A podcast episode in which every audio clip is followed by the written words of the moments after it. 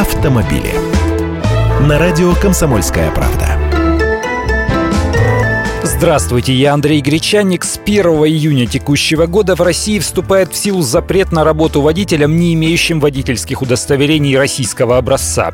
Помнится, все очень радовались этому обстоятельству, потому что на грузовиках, маршрутках и в такси очень много иностранцев, непонятно где и когда получивших права. Вот только обменять права на российские к этому сроку не успеют не только работающие в России мигранты, но и новые граждане страны, жители Крыма, которые по сей день ездят по украинским водительским удостоверениям, и граждане союзного государства из Белоруссии. Поэтому в России могут продлить срок обмена водительских удостоверений, выданных другими государствами, причем аж до марта 2017 года.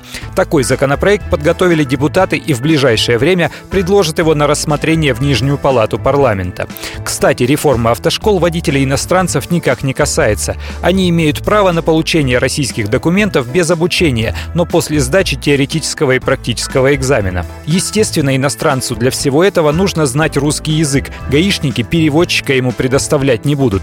Кстати, то же самое касается и россиян, имеющих только иностранные права. Без обучения в автошколе можно сдать экзамены и получить российские. Но при желании можно тем и тем записаться в автошколу и пройти все 9 кругов ада. Автомобили.